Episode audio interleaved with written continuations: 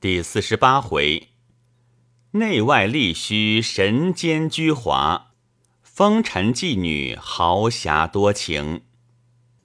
我正和季之说着话时，只见刑房书吏拿了一宗案卷进来，季之叫且放下，那书吏便放下，退了出去。我道：“人家都说衙门里书吏的权比官还大。”差不多，州县官竟是木偶，全凭书吏做主的，不知可有这件事？既知道，这看本官做的怎样罢了，何尝是一定的？不过此辈舞弊起来，最容易上下其手，这一边想不出法子，便往那一边想；那一边想不出来，他也会别寻门路。总而言之。做州县官的，只能把大出进的地方房闲住了；那小节目不能处处留心，只得由他去的了。我道：把大进出的房闲住了，他们纵在小节目上出些花样，也不见得能有多少好处了。怎么我见他们都是很阔绰的呢？既知道这个哪里说得定？他们遇了机会。只要轻轻一举手，便是银子。前年苏州接了一角刑部的丁封文书，凡是丁封文书，总是斩决要犯的居多。拆开来一看，内中却是云南的一个案件。大家看见莫名其妙，只得把它退回去。只等到去年年底，又来了一角，却是处决一名斩犯。事后大家传说，才知道这里面一个大毛病。原来这一名斩犯本来是个富家之子，又是个三代单传，还没有子女，不幸犯了个死罪。起先是百计出脱，也不知费了多少钱，无奈证据确凿，情真罪当，无可出脱，就定了个斩立决，通降上去。从定罪那天起，他家里便弄尽了神通，先把县署内件买通了，又出了重价买了几个乡下姑娘，都是身体茁壮的，轮流到内间去陪他住宿，企图留下一点血脉。然而这件事迟早却不由人做主的，所以多耽搁一天好一天，于是又在聂司和府台那里设法耽搁。这里面已经不知纳了多少日子了，却又专差了人到京里去，在刑部里打点，铁案如山的，虽打点也无用，于是用了巨款，汇通了书吏，求他设法，不求开脱死罪，只求延缓日子。刑部书吏得了他的贿赂，便异想天开的设出一法来。这天该发两路丁封文书，一路是云南的，一路是江苏的。他便轻轻地把江苏案卷放在云南文书壳里，把云南案卷放在江苏文书壳里，等一站站的递到了江苏，拆开看过，知道错了，又一站站的退回刑部。刑部唐司各官也是莫名其妙，跟查起来。知道是错封了，只好等云南的回来再发，又不知等了多少时候，云南的才退回来，然后再封发了。这一转换间便耽搁了一年多。你说他们的手段厉害吗？我道，耽搁这一年多，不知这犯人有生下子女没有？既知道这个，谁还打听他呢？我道。文书何以要用丁封？这却不懂，并且没有看见过这样东西。既知道儿戏得很，那文书不用浆糊封口，只用锥子在上面扎一个眼儿，用纸捻穿过，算是一个钉子，算是这件事非常紧急，来不及封口的意思。我道不怕人家偷拆了看吗？既知道。怕什么？拆看丁峰公文是照例的。譬如此刻有了丁峰公文到站，遇了空的时候，只管拆开看看，有什么要紧，只要不把它弄残缺了就是了。我道：“弄残缺了就怎样呢？”既知道，此刻譬如我弄残缺了，倒有个现成的法子了。从前有一个出过事的，这个州县官是个鸦片鬼，接到了这件东西，他便抽了出来，躺在烟炕上看，不提防发了一个烟迷，把里面文书烧了一个角。这一来吓急了。忙请了老夫子来商量，这个老夫子好得很。他说：“幸而是烧了里面的，还有法子好想；若是烧了壳子，就没法想了。然而这个法子要卖五千银子呢。”那鸦片鬼没法儿只得依了他。他又说：“这个法子做了出来便不稀奇，怕东翁要赖，必得先打了票子再说出来。”鸦片鬼没法儿只得打了票子给他。他接了票子，拿过那烧不尽的文书，索性放在灯头上烧了。可笑那鸦片鬼吓得手足无措，只说：“这回坑死我了。”他却不慌不忙，拿一张空白的文书纸放在壳子里面，仍然定好，便发出去。那鸦片鬼还不明白，扭着他拼命。他偏不肯就说出这里面的道理来，故意取笑，由得那鸦片鬼着急，闹了半天，他方才说道：“这里发出去，交到下站，下站拆开看了是个空白，请教他敢声张吗？也不过照旧封好发去罢了。以下站站如此，只等到了站头，当堂开拆，见了个空白。”他哪里想得到是半路调换的呢？无非是怪部里粗心罢了。如此便打回到部里去，部里少不免要代你担了这粗心疏忽的罪过。纵不然，他便行文到各站来查。试问所过各站，谁肯说是我私下拆开来看过的呢？还不是推一个不知？就是问到这里，也把不知两个字还了他。这件事。不就过去了吗？可笑那鸦片鬼，直到此时才恍然大悟，没命的去追回那五千银子。我笑道：“大哥说话一向还是这样，只管形容别人。”季之也笑道：“这个小小玄虚，说穿了一文不值的，被他硬讹了五千银子，如何不懊悔？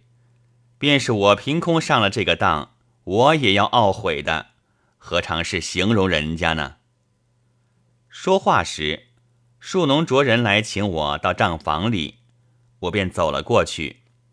原来树农已买了一方青田石来，要我访客那一方节性斋的图书。我笑道：“你真要干这个吗？”树农道：“无论干不干，访客一个，总不是犯法的事。”说着，取出那幅横批来。我先把图书石验了大小，嫌它大了些，取过刀来修去了一道边，印的大小对了，然后磨那三个字，镌刻起来。刻了半天才刻好了，取过印色盖了一个，看有不对的去处，又修改了一会儿，盖出来看，却差不多了。树农看了，说像得很，另取一张薄贡川纸来盖了一个，蒙在那横批的图书上去对，看了又看到，好奇怪，竟是一丝不走的，不觉手舞足蹈起来，连横批一共拿给季之看去，季之也笑道：“居然冲得过了。”树农笑道：“季翁。”你提防他私刻你的印信呢？我笑道：“不和和你做了这个假，你倒要提防我做贼起来了。”既知道，只是印色太新了，也是要看出来的。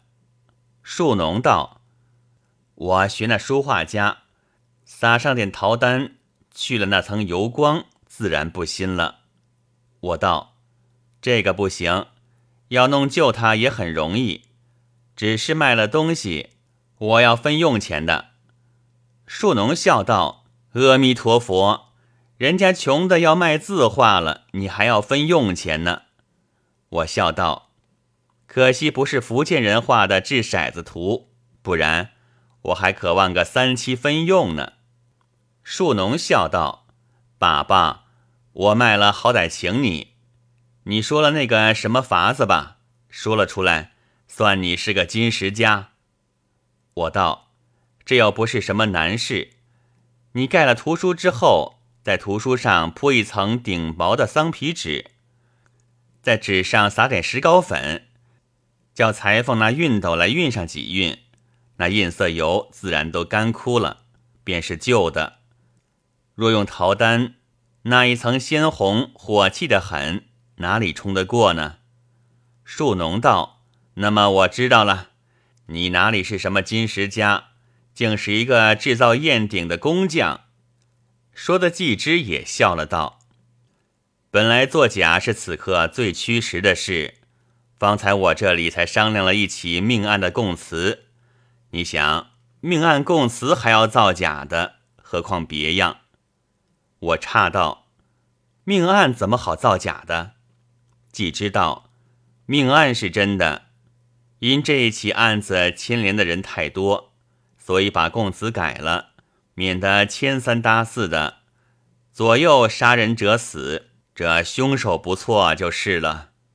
树农道：“不错。从前我到广东去救事，恰好就碰上一回，几乎闹了一个大乱子，也是为的是真命假案。”我道：“什么又是真命假案呢？”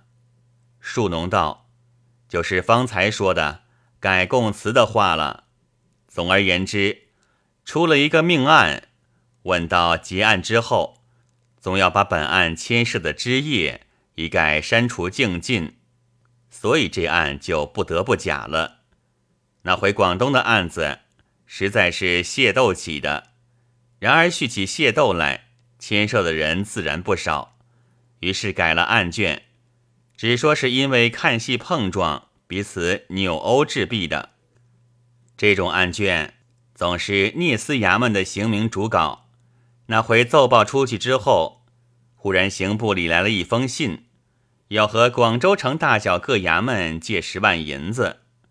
制台接了这封信，吃了一大惊，却又不知是为了什么事，请了府台来商量，也没有头绪。一时两司到府都到了，彼此详细思索，才想到了奏报这案子，声称某月某日看戏照事。所说这一天恰好是祭辰，凡祭辰是奉进古月的日子，省会地方如何做起戏来？这个处分如何担得起？所以部里就借此敲诈了。当下想出这个缘故，制台便狠命的埋怨聂斯。聂斯受了埋怨，便回去埋怨邢明老夫子。那邢明老夫子检查一检查。果然不错，因笑道：“我当是什么大事？原来为了这个也值得埋怨起来。”聂台见他说的这等轻描淡写，更是着急，说道：“此刻大部来了信，要和省官员借十万银子。这个案是本衙门的原详，闹了这个乱子，怕他们不向本衙门要钱，却怎生发付？”那刑名师爷道：“这个容易，只要大人去问问制台，他可舍得三个月俸。如果舍得，便大家没事；如果舍不得，那就只可以大家贪十万银子去应酬的了。”聂台问他舍得三个月俸，便怎么办法？他又不肯说，必要问明了制台，方才肯把办法说出来。聂台无奈，只得又去见智台。智台听说只要三个月俸，如何不肯？便一口应承了，交代说：只要办得妥当，莫说三个月，便是三年也愿意的。聂斯得了懿旨，便赶忙回衙门去说明原委。他却早已拟定了一个折稿了。那折稿起手的帽子是：“奏为自行检举事，某月日奏报某案看戏，肇事句内看字之下，戏字之上，勿脱落一猴字，云云。照例奏折内错一个字，罚俸三个月。于是乎，热烘烘的一件大事。”轻轻的被他弄得瓦解冰消，你想这种人厉害吗？我笑道：“原来这等大事也可以假的，区区一个图章更不要紧了。”当下谈了一会儿，各散。我到顶陈处，告诉他要到南京，顺便辞行。到了次日，我便收拾行李渡过江去，到的镇江号上。取得了一封寄知的电报，说上海有电来，叫我先到上海去一次。我便付了下水轮船，径奔上海，料理了些生意的事，盘桓了两天，又要动身。这天晚上，正要到金丽园码头上船，忽然金子安从外面走来说道：“且慢着走吧。”此刻黄浦滩一带严谨的很。管德全吃了一惊，道：“为着什么事？”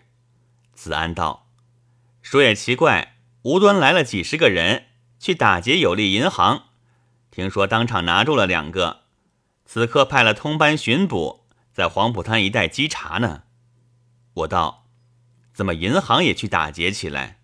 真是无奇不有了。”子安道。在上海倒是头一次听见。德全道：“本来银行最易起歹人的觊觎，莫说是打劫，便是冒取银子的也不少呢。他那取银的规矩是上半天送了支票去，下半天才拿银子，所以取银的人放下票子就先走了，到下半天才去拿。等再去拿的时候，是绝无凭据的了。”倘被一个冒取了去，更从哪里追寻呢？子安道：“这也说说罢了，哪里便冒得这般容易？”德全道：“我不是亲眼见过的，也不敢说。前年我的一个朋友到有利去取银，便被人冒了。他先知道了你的数目，知道你送了票子到里面去了，他却故意和你拉殷勤。”请你吃茶吃酒，设法绊住你一点半点钟，却另差一个人去冒取了来，你奈他何呢？这里正在说话，忽然有人送来一张条子，德全接来看了，转交于我。原来是赵小云请到黄银宝处吃花酒，请的是德全、子安和我三个人。德全道。行数今夜黄浦滩路上不便，缓一天动身也不要紧，何妨去扰他这一顿呢？我是无可无不可的，便答应了。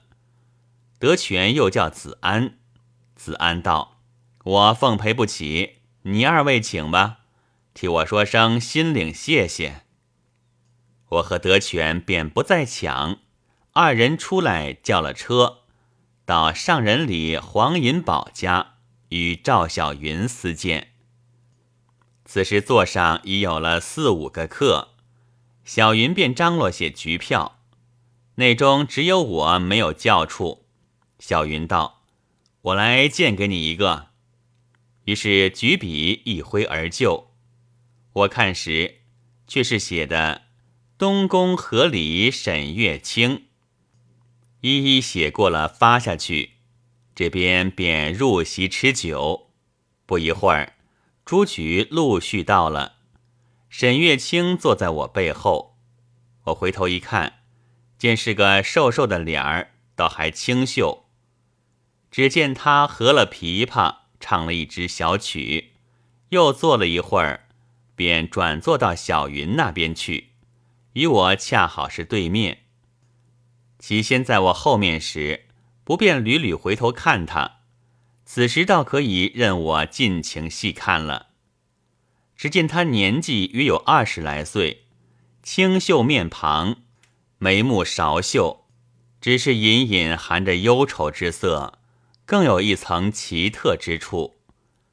此时十一月天气，明天已是冬至，所来的局全都穿着戏服、洋灰鼠之类，那面子更是五光十色。头上的首饰亦都甚华灿，只有那沈月清，只穿了一件玄色皱纱皮袄，没有出风，看不出什么筒子。后来小云输了拳，他伸手取了酒杯待吃。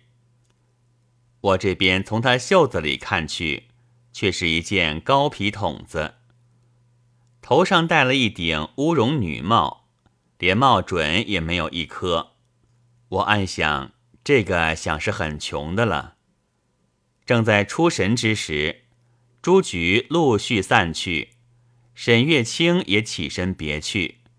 他走到房门口，我回眼一望，头上扎的是白头绳，压的是银压发，暗想他原来是穿着孝在这里。正在想着。